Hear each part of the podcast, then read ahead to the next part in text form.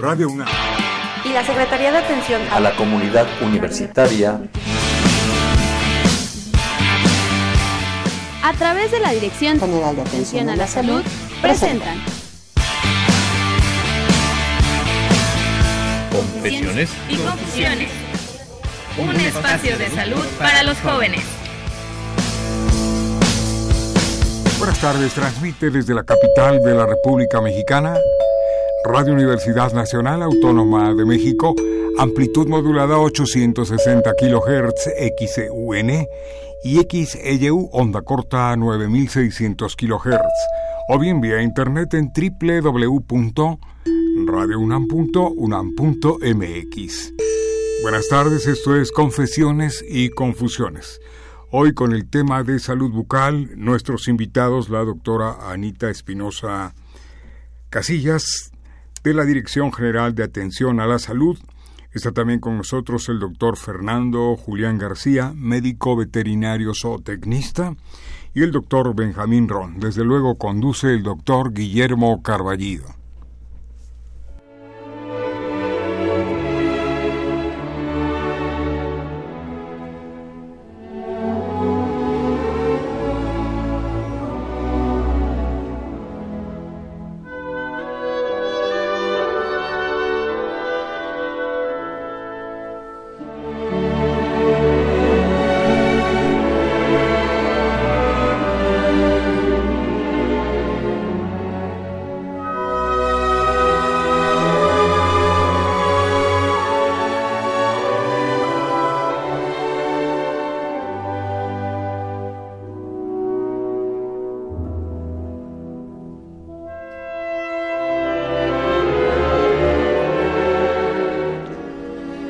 Buenas tardes, querida y culta audiencia de Radio UNAM.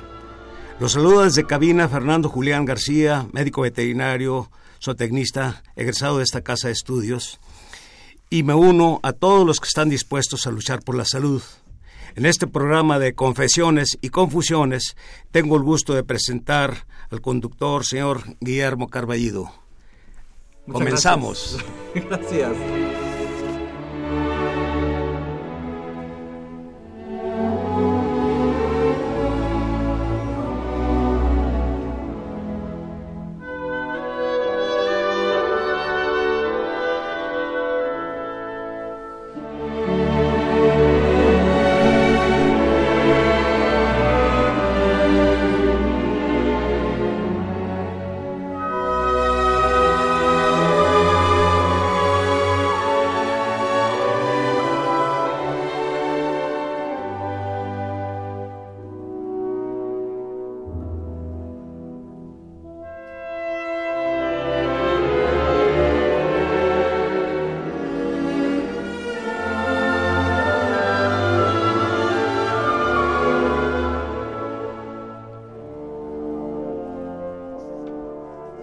Desde un lugar tan secreto como real es lo que nos acompaña, lo que parece oscuridad y en realidad es luz. Luz como cuando uno abre la boca y salen sonidos. Luz como cuando uno abre el pensamiento y salen otros enriquecedores pensamientos. La boca transmite la comunicación de los que pensamientos nos inundan. La boca nos transporta a lugares de lo más lejano y lo más cercano posible, desde la imaginación hasta la realidad. Esa boca, a veces tan sensual, a veces tan expresiva, esa boca tan hermosa, a veces es una boca sucia. Triste realidad.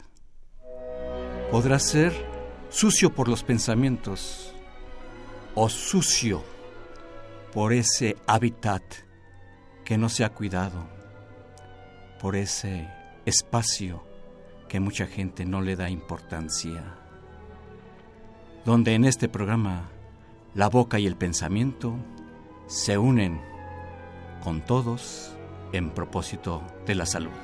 Confesiones y confusiones.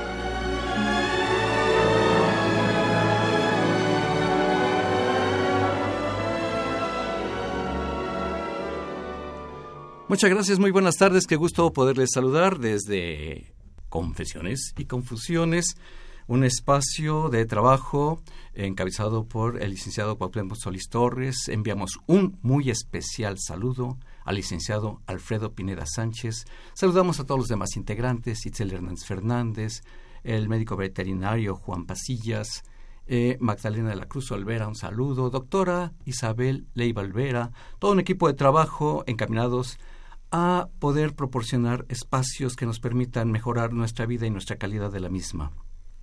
En esta ocasión eh, tengo la oportunidad, primeramente, de contar con el auditorio y con la grata presencia de la jefa de salud eh, bucal, ahí en el jefa de departamento de eh, la Dirección General de Atención a la Salud, doctora Ana María Espinosa Cabañas. ¿Qué tal?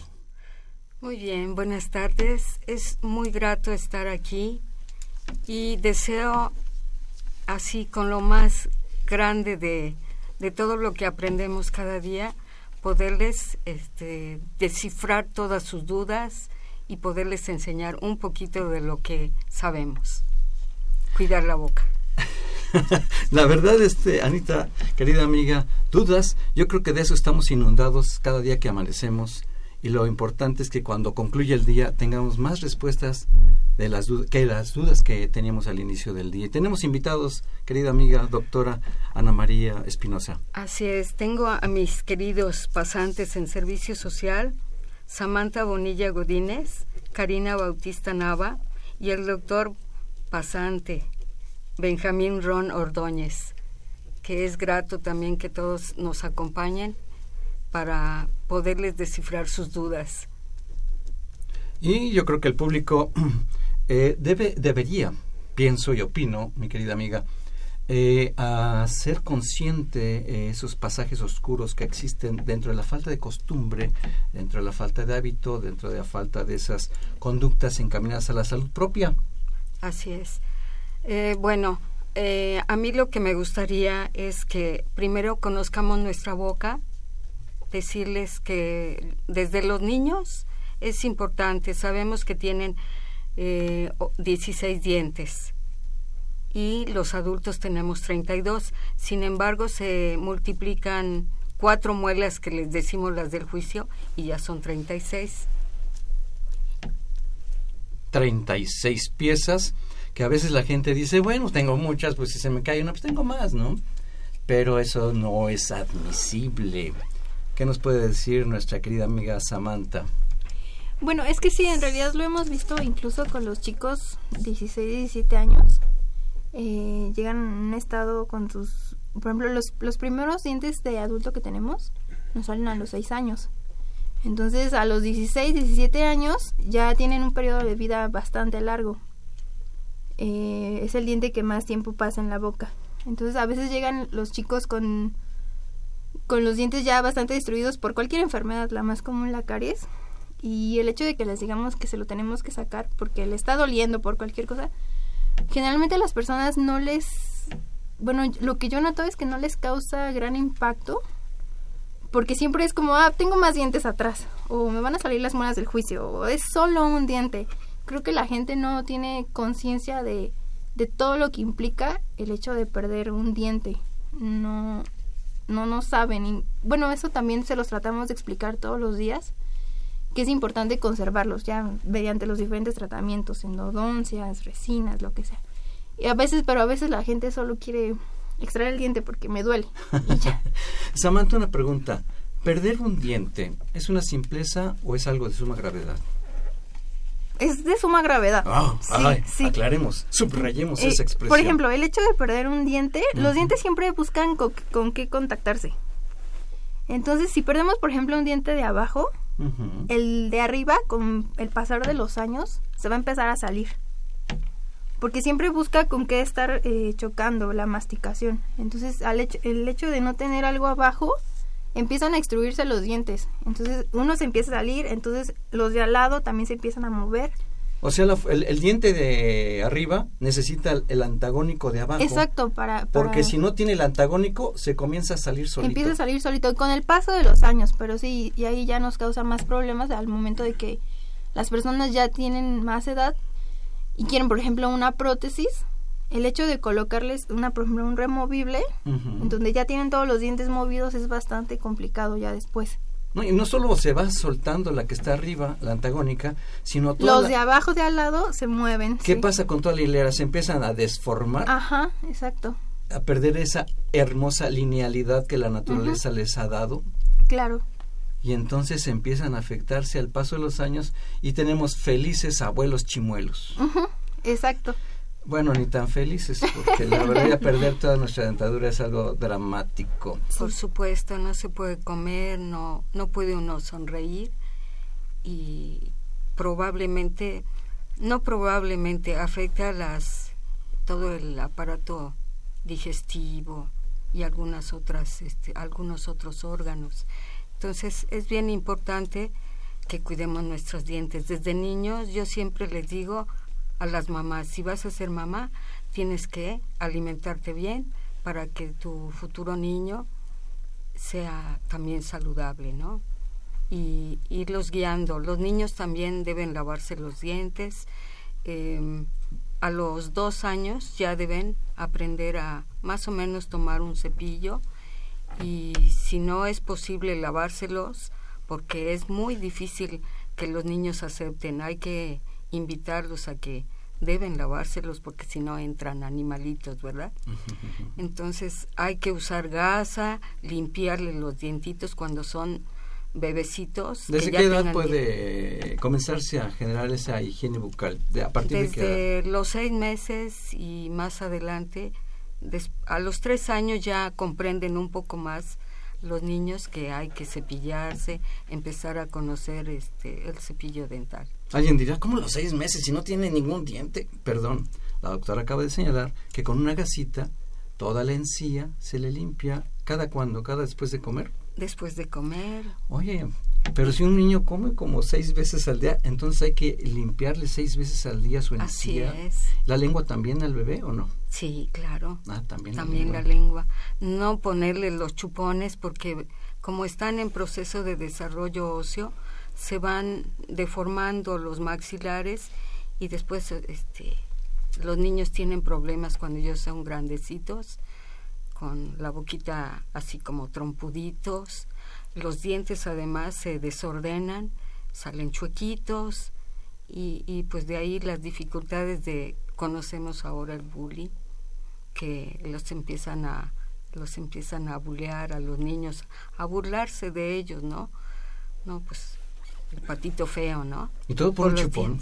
Sí, Todo por se deforman. Pero se supone los papás son felices, un chupón es nuestro aliado, tranquilizamos al bebé, no nos llora, no nos da lata, se pone feliz y nosotros también. Pero No. de pronto viene la doctora Ana María Espinosa, Ana María Cabañas Espinosa y nos dice, no. No, los chupones, no, por favor. Y tampoco las mordederas, nada de, de cosas extrañas. ¿Y con qué entretenemos la boca del bebé? No es necesario, Wow.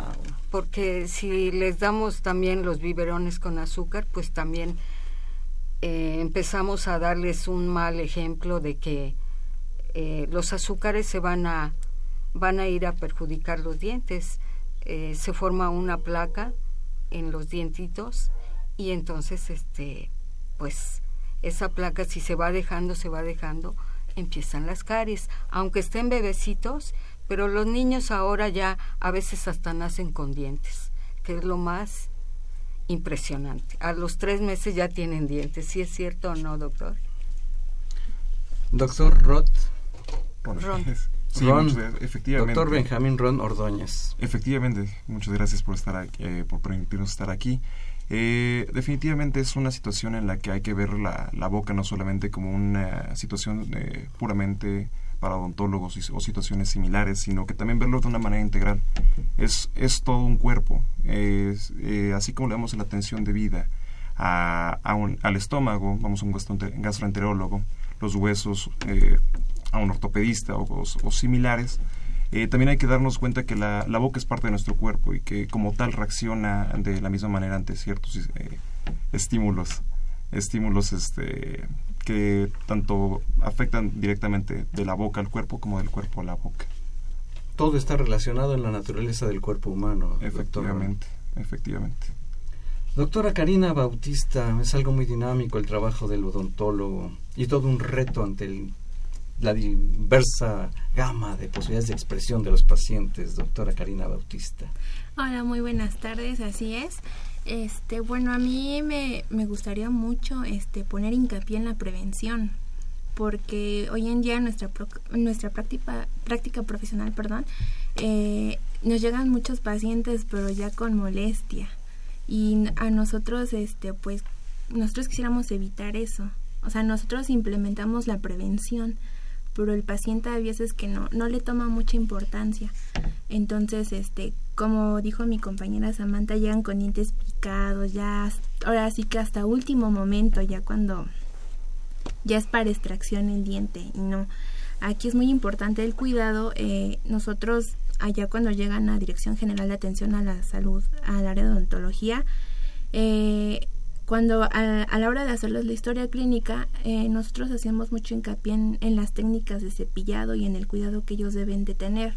¿Para qué? Para prevenir este problemas como caries, este malposiciones dentarias. Y pues sí. Técnica de cepillado. Es algo realmente relevante, es un protocolo de trabajo de cada uno de los individuos, mínimo, mínimo tres veces al día, coma o no coma. Pero ya hablaremos de este extraordinario e importante protocolo de técnica de cepillado, dental. Bien, estamos en el programa de confesiones y confusiones. Vamos a dar un teléfono en un momento más eh, para que quien guste hacer una llamada al aire y si guste integrarse a este gran programa. En los controles técnicos tenemos a Crescencio Suárez Blancas. Muchísimas gracias, querido amigo y gran Puma. Muchas gracias. Soy Guillermo Carballido. Una pausa y regresamos.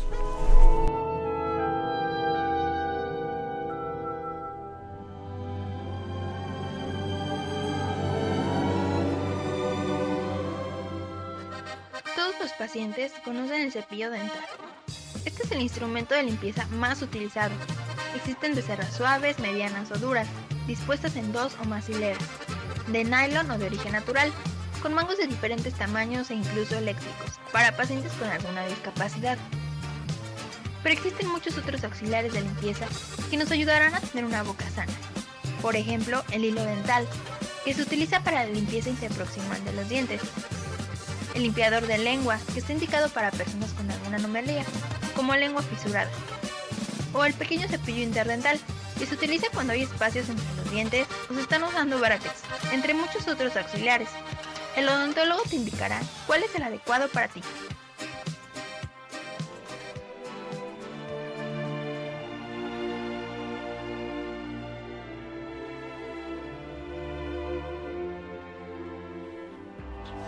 La enfermedad periodontal o periodontitis afecta los tejidos de sostén de los dientes. Esto incluye hueso, ligamento y encías. Puede derivarse de la gingivitis o bien ser causada por otros factores, como enfermedades sistémicas, sobre todo diabetes, la nutrición, herencia y tipo de saliva. Un paciente puede saber si tiene enfermedad periodontal si nota mal aliento, movilidad de los dientes, exposición de las raíces, sangrado de encías, acumulación de sarro, sensibilidad dental y de dientes. Existe la periodontitis agresiva y crónica. En ambos casos, el paciente debe acudir al odontólogo para ser diagnosticado y tratado. Limpiezas profundas, uso de enjuagues, control de placa, en algunos casos antibióticos e incluso injertos de hueso son algunos de los tratamientos de elección.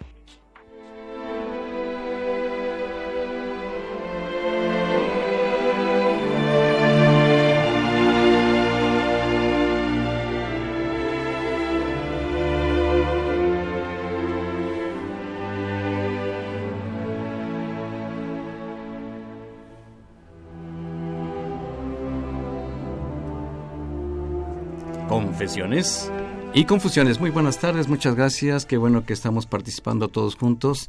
Eh, nosotros en compañía de la doctora Ana María Espinosa Cabañas, la doctora Samantha Bonilla Godínez, la doctora Karina Bautista Nava, el doctor Benjamín Ron Ordóñez y el doctor médico veterinario Fernando Julián García, todo un equipo de trabajo y tenemos un teléfono quien guste participar al aire el 5682-2812, repito, 5682-2812, y su llamada la recibiremos gustosamente al aire.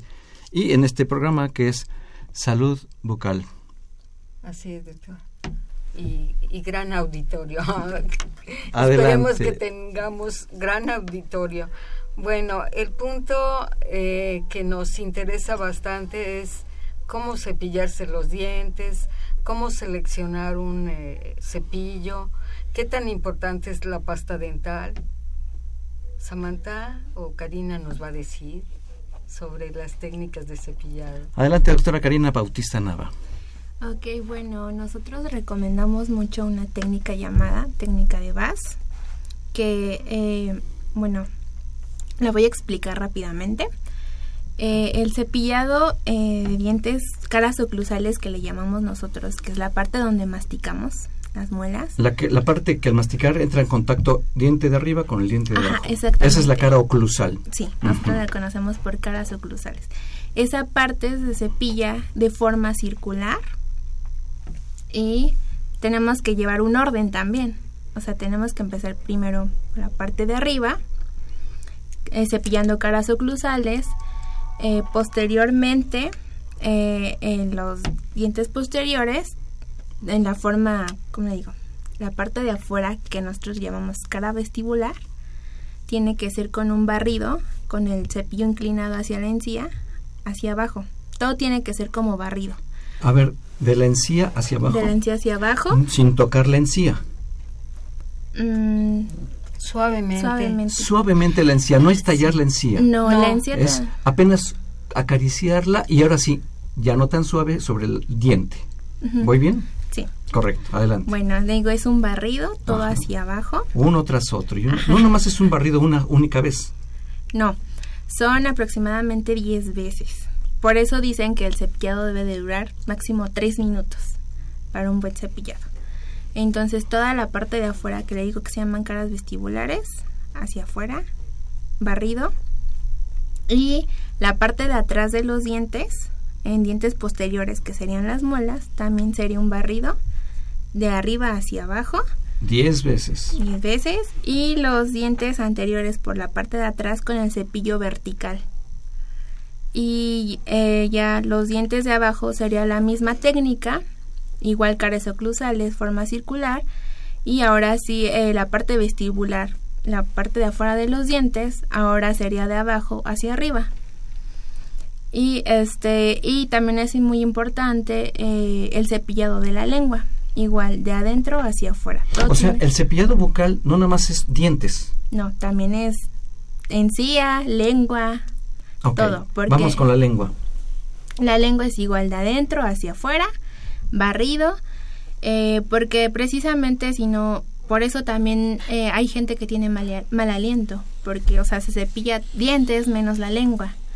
Y sí nos ha tocado ver eso. Luego dicen, no, pues no, doctora, así me cepillo. Y no. Cuando uno no se cepilla la lengua es fácil de verlo porque se forma como una capa blanquecina. Entonces ahí es donde nos damos cuenta que no se cepillan la lengua. ¿Es la placa dentobacteriana? Así es. Que es, no es caries, nada más es una placa de bacterias. Sí, por los almidones de los alimentos que sueltan y los azúcares se, se, se pegan ahí a los dientes, al esmalte de los dientes. ¿Y no se despegan, sino se agarran más? Pues sí, sobre todo si pasan horas y horas sin lavarse los dientes, se van a ir ahí adhiriendo y si pasan días más. Una pregunta, tengo una curiosidad. ¿Se va formando una especie de acidez ahí o, estoy equivocado? Sí, claro, hay ácidos. Cuando, sobre todo cuando el pH de la saliva no es idóneo para este para esas bacterias porque se van desarrollando bacterias. Entonces, si se vuelve ácido, pues lógicamente va a producir la caries. Por eso es depósito de placa dentobacteriana. Así es. Va generándose una acidez, que va lesionando todos los tejidos que están ahí, los tejidos bucales. Y también está lo alcalino que también se vuelve viscosa la saliva y entonces se penetran, se pegan mal las bacterias ahí. ¿Y cómo se logra ese pH nocivo alcalino? ¿Por qué? ¿Cómo sucede? ¿Por qué aparece alcalino ahí? Alcalino es lo contrario de ácido. Sí. Ok, ya vimos que lo ácido es porque se depositan residuos de alimentos y se fermentan, producen acidez. ¿Y lo alcalino por qué? ¿Cómo es que sucede, aparece? Bueno, aquí es por los cambios hormonales, sobre todo las mujeres que están menstruando o que están embarazadas. Hay cambios notables en el pH de la saliva, se vuelve alcalino. Ah, caramba. Y son las más, este, sobre todo las embarazadas, son las más este, propicias para tener caries. Por hecho, las embarazadas que tienen niveles hormonales estrogénicos altísimos, generan mucho esa posibilidad de una alcalinidad bucodental.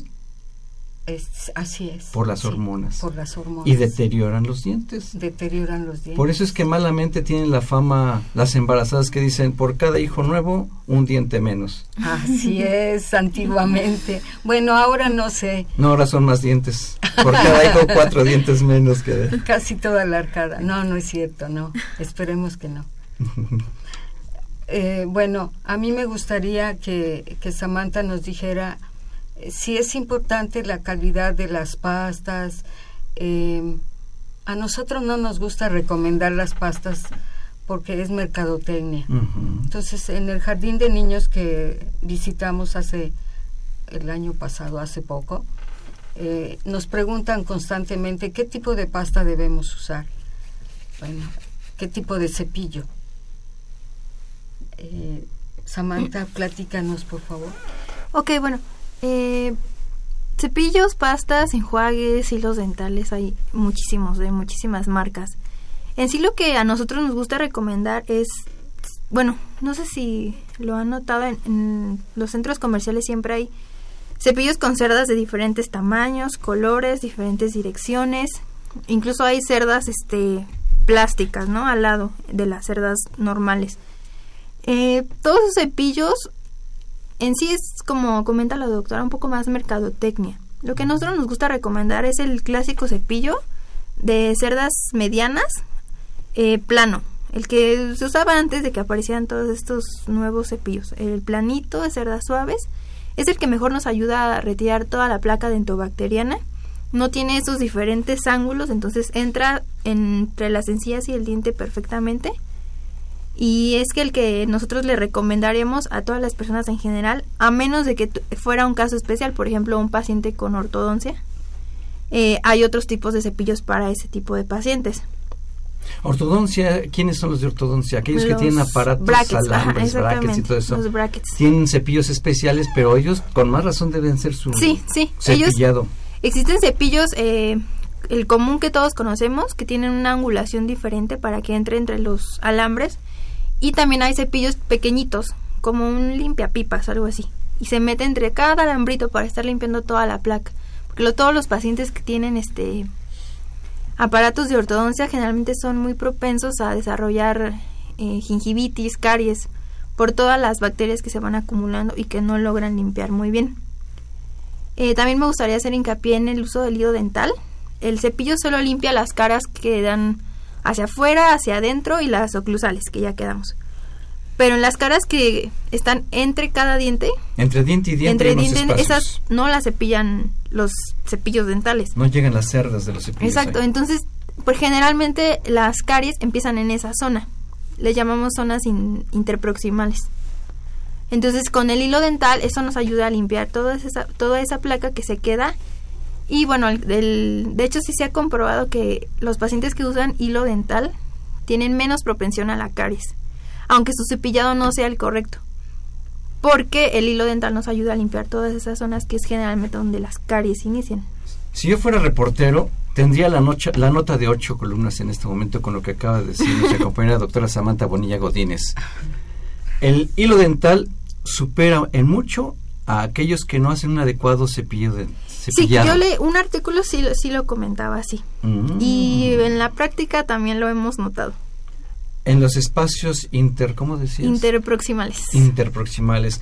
Dentro de las 36 piezas dentarias, en las, entre esas, en las 36 hay que hacer el cepillo del hilo dental. Exactamente. Ah, qué importante. Sí. Aunque algunas piezas cuestan más trabajo que Claro, las de atrás cuestan bastante trabajo, pero es cuestión de práctica. Práctica, ingenio, habilidad, entusiasmo, ingenio, todo. Estamos en el programa de... Adelante, doctora Anita. De 50 centímetros el... El hilo, la distancia del hilo. La distancia del hilo. Se enreda en los índices. si le pones así 10 centímetros, pues no, Pues no alcanza. Y, y lo vas a estar pasando y empacando el alimento eh, otra vez porque no es el tamaño adecuado. 40 a 50 centímetros de largo. El hilo. El hilo dental, por favor. Bueno, pues este es un cablegrama telegráfico para los dientes de la boca. No dejen de comunicarse quienes deseen integrarse al programa de confesiones y confusiones. Repito el número telefónico 56 82 28 12. Repito, 56 82 28 12. Todos nos estamos inundando entre dudas. Aprovechemos a preguntar. Una pausa y regresamos.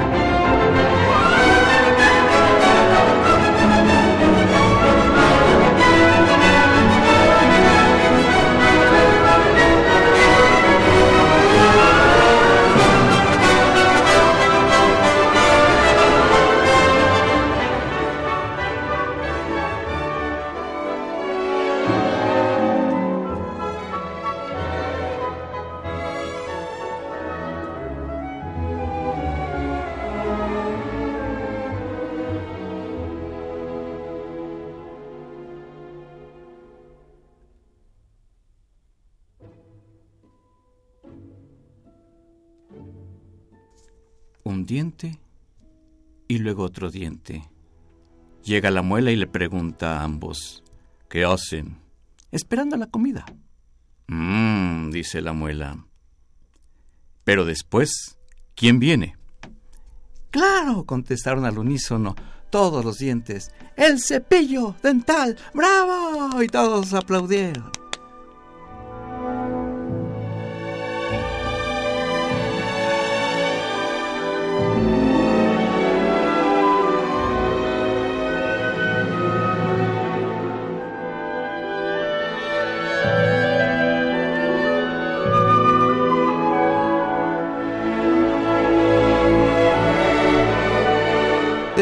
Buenas tardes, en Confesiones y Confusiones estamos con los doctores, la doctora Ana María Espinosa Cabañas, doctora Samantha Bonilla Godínez, doctora Karina Bautista Nava, el doctor Benjamín Ron Ordóñez y el médico veterinario Fernando Julián García.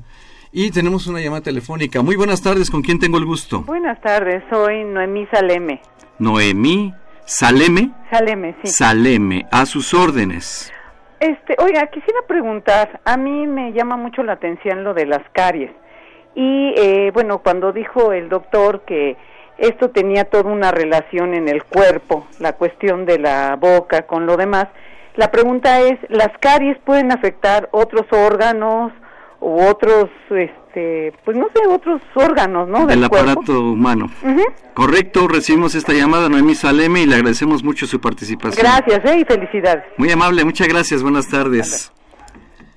Muy bien, doctor, les va dirigida la pregunta directamente al doctor Benjamín Ron Ordóñez. Muchas gracias por la llamada también. Eh, hacer el énfasis, definitivamente estamos hablando de caries, estamos hablando de, de una montón de, un zoológico de, de animalitos, como estaba diciendo la doctora pre- previamente, en la boca. Eh, Definitivamente eh, significa una enfermedad, por lo tanto cualquier enfermedad en el cuerpo, si uno se corta una mano y se infecta, hay una reacción eh, inflamatoria, se inflama, el cuerpo se pone a la defensiva. Lo mismo ocurre aquí.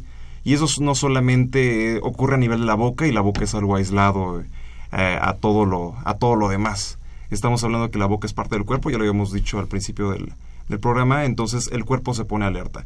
Cualquier cosa que ponga alerta al cuerpo significa mucho trabajo y estrés para todos los órganos.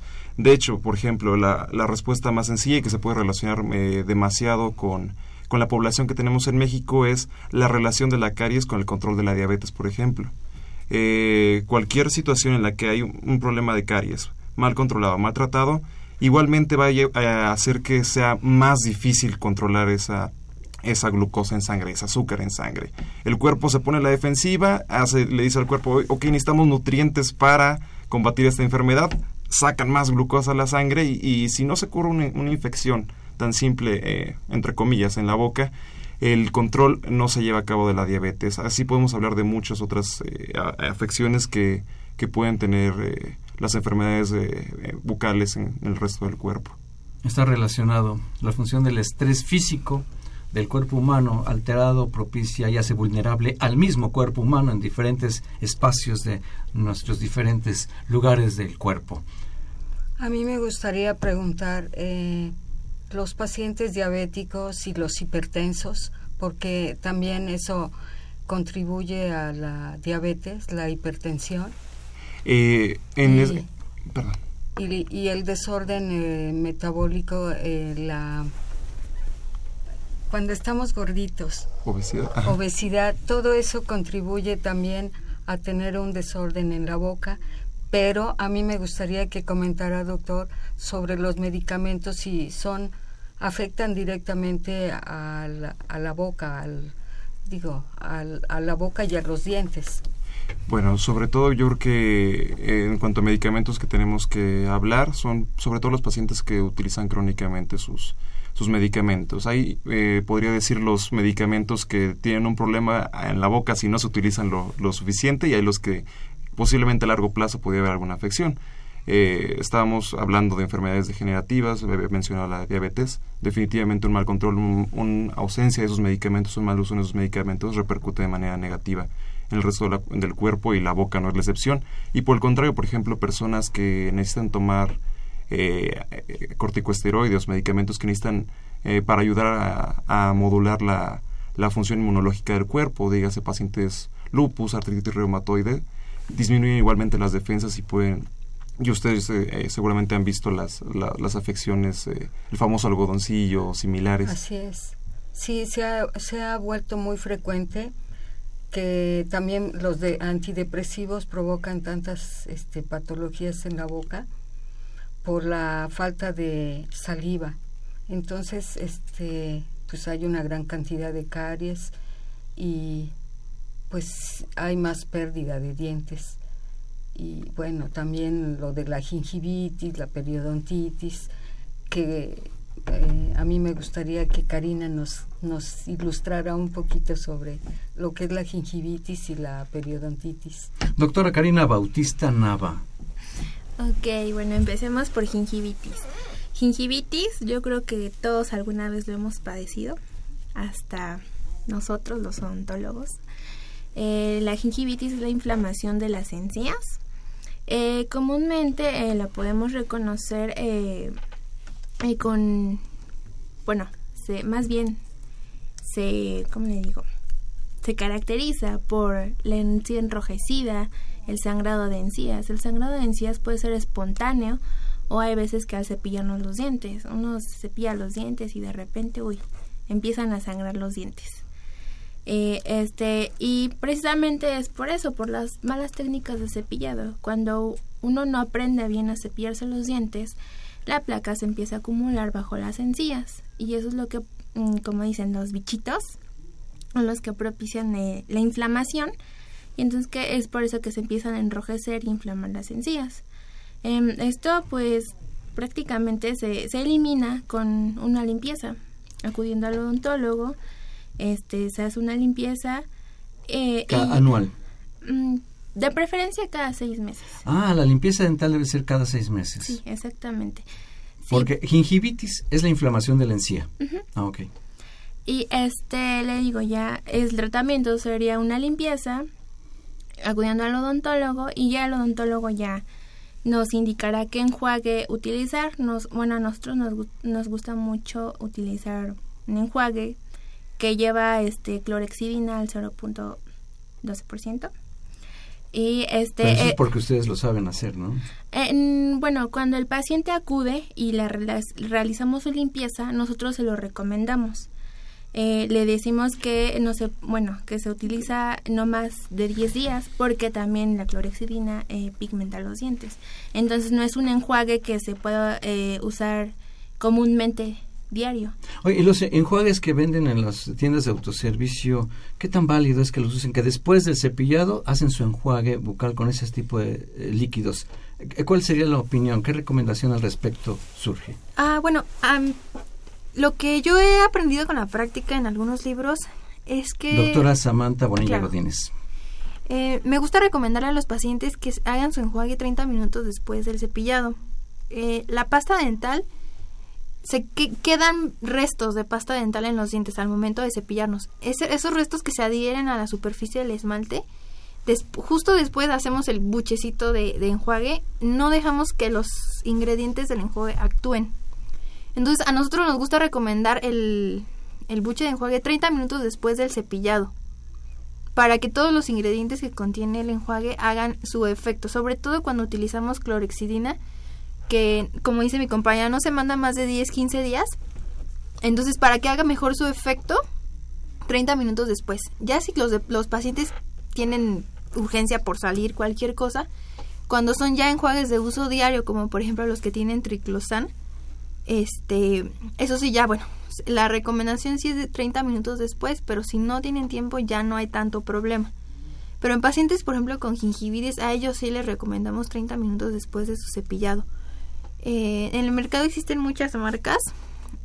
Mm, lo que a mí me gusta recomendar es el triclosan y aceites esenciales. Eh, esos se encuentran en una marca en específico que no sé si la pueda decir.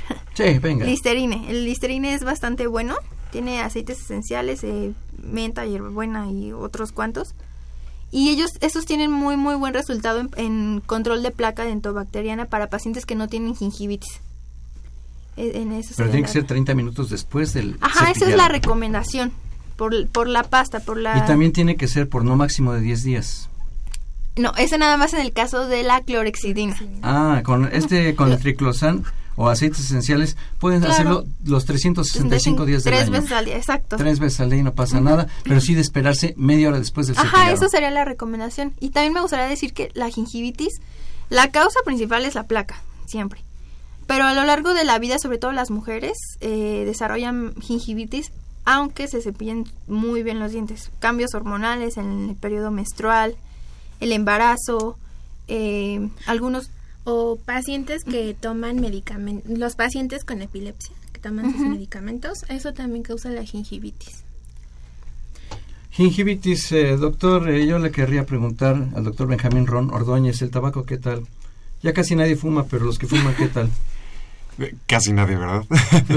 quiero, quiero queremos, imaginar, queremos imaginar que exactamente. El auditorio no fuma. Exacto. Pero si acaso por los que fuman. Por si acaso si tienen al primo de un amigo. este, definitivamente, si estamos hablando de prevención, no solamente es la limpieza, sino que llevamos a la boca. Eh, el cigarro, por tres razones, afecta a la boca principalmente, lo podemos ver. Uno es un cuerpo extraño. Dos, eh, el calor que se genera no es algo normal y, y definitivamente no es algo a lo que está acostumbrada una boca o para lo que sirve una boca y tres es toda la cantidad de químicos, cóctel de químicos que se llevan a ella y que a largo plazo pueden eh, definitivamente tener alguna alteración en, eh, en, los tejidos de la boca o cualquier cosa similar. Es importante. Yo no me aguanto las ganas, la verdad. Eh, yo quiero decirles que la curiosidad me invade. En este programa de confesiones y confusiones, donde estamos con todo un panel de especialistas en salud bucodental, pero yo no me aguanto las ganas. Tengo aquí a mi derecha al médico veterinario Fernando Julián García. Yo no me aguanto con las ganas. Eh, eh, en la familia es el papá, la mamá, el niño, la niña y el perrito. O sea que también... Oye, tengo curiosidad, Fernando. Eh, ¿También a los perritos hay que cepillarles los dientes? Pues también a ellos se les hace el sarro, la placa, y con mayor razón porque pues muy poca gente lo, lo hace de cepillarle los dientes, pero sí es recomendable, incluso ya hay hasta marcas de, de pasta y los cepillos pues también regularmente son los de uso humano. ¿Cuántos dientes tienen los animales, los perros? Eh, curiosamente, la misma cantidad que los humanos. Ay, no, es cierto. Sí. lo que pasa es que hay, hay especies, hay especies, como les comentaba hace ratito, de los bovinos, que no, no tienen dientes arriba, tienen palas, por los rumiantes, todos los rumiantes, desde los camellos y los dromedarios hasta las alpacas y las llamas, los chivos, los borregos, eh, todos los bovinos, este, ellos no tienen dientes arriba, ¿no? Entonces, este, ahí no vamos a pillarlos. Muy bien, bueno, el veterinario nada más es perros y gatos, ¿eh? El doctor eh, Fernando Julián García tiene una experiencia muy grande en todo tipo de fauna y pues eh, yo no me aguanté las ganas, pero pues estamos en el programa de confesiones y confusiones. Todavía tenemos tiempo si alguien quiere participar involucrándose en alguna llamada telefónica al 5682 2812, una pausa y regresamos.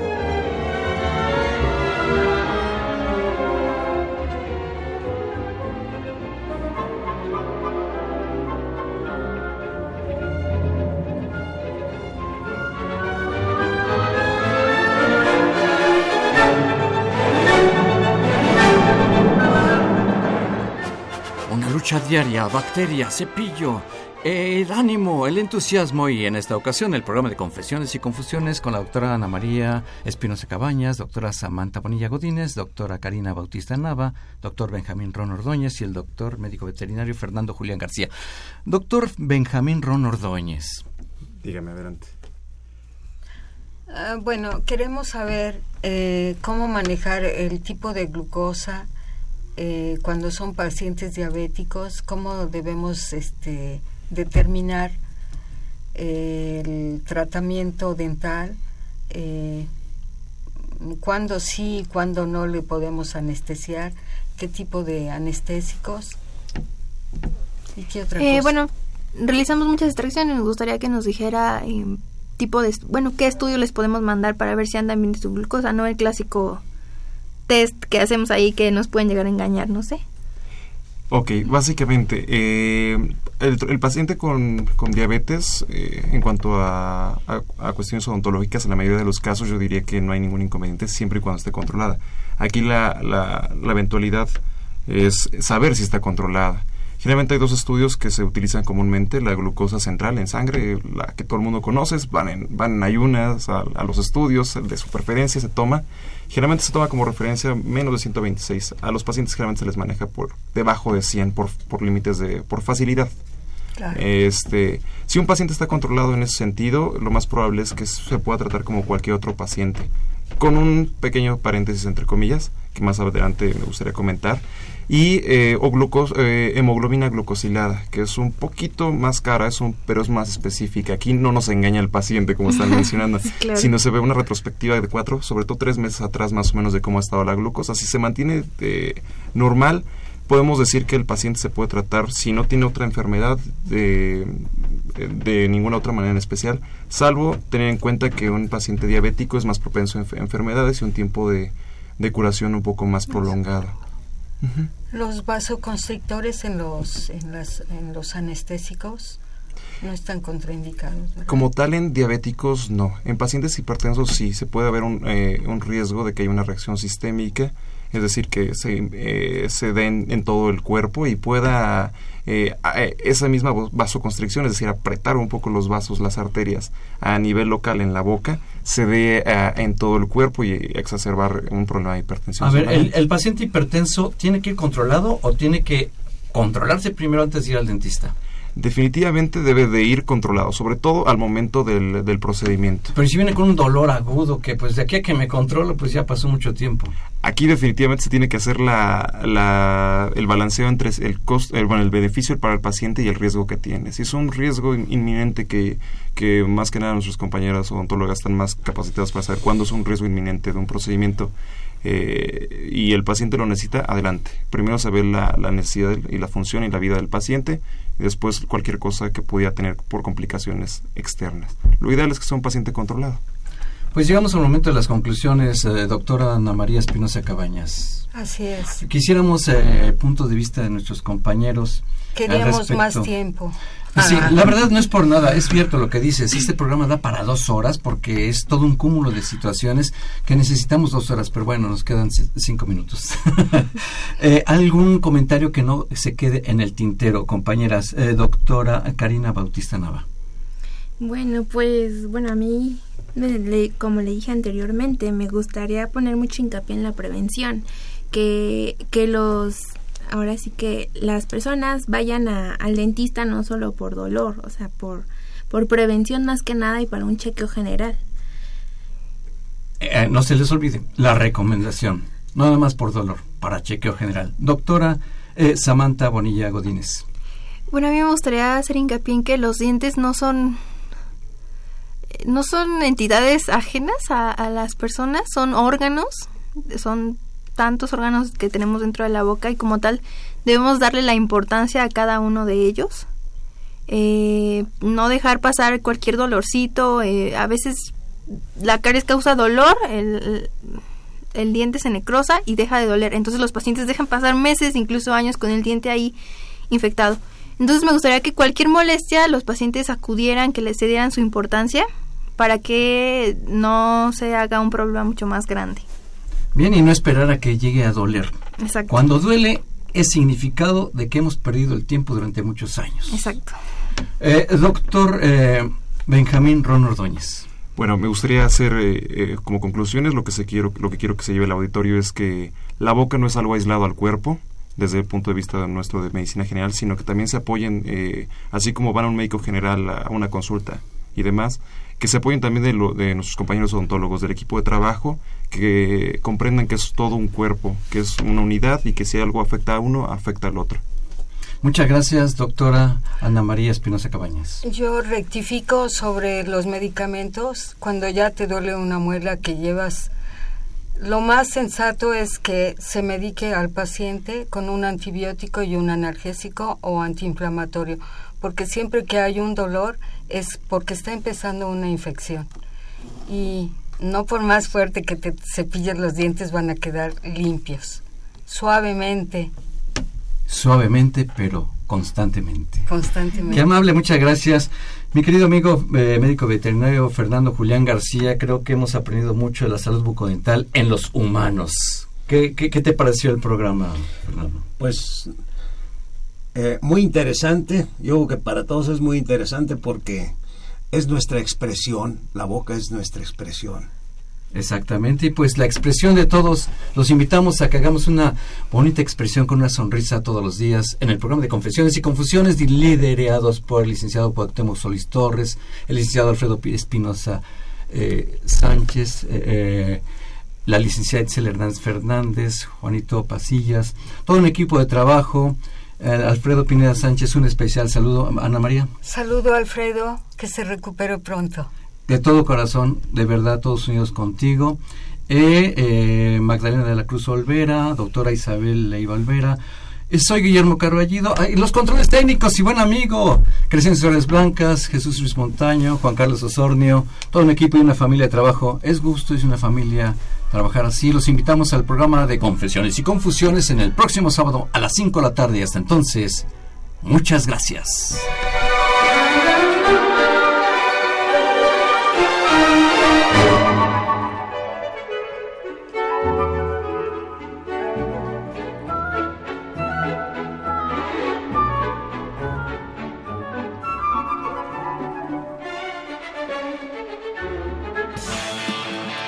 Radio UNAM y la Secretaría de Atención a la Comunidad Universitaria a través de la Dirección General de Atención a la Salud presentaron Confesiones y Confusiones. Un espacio de salud para los jóvenes.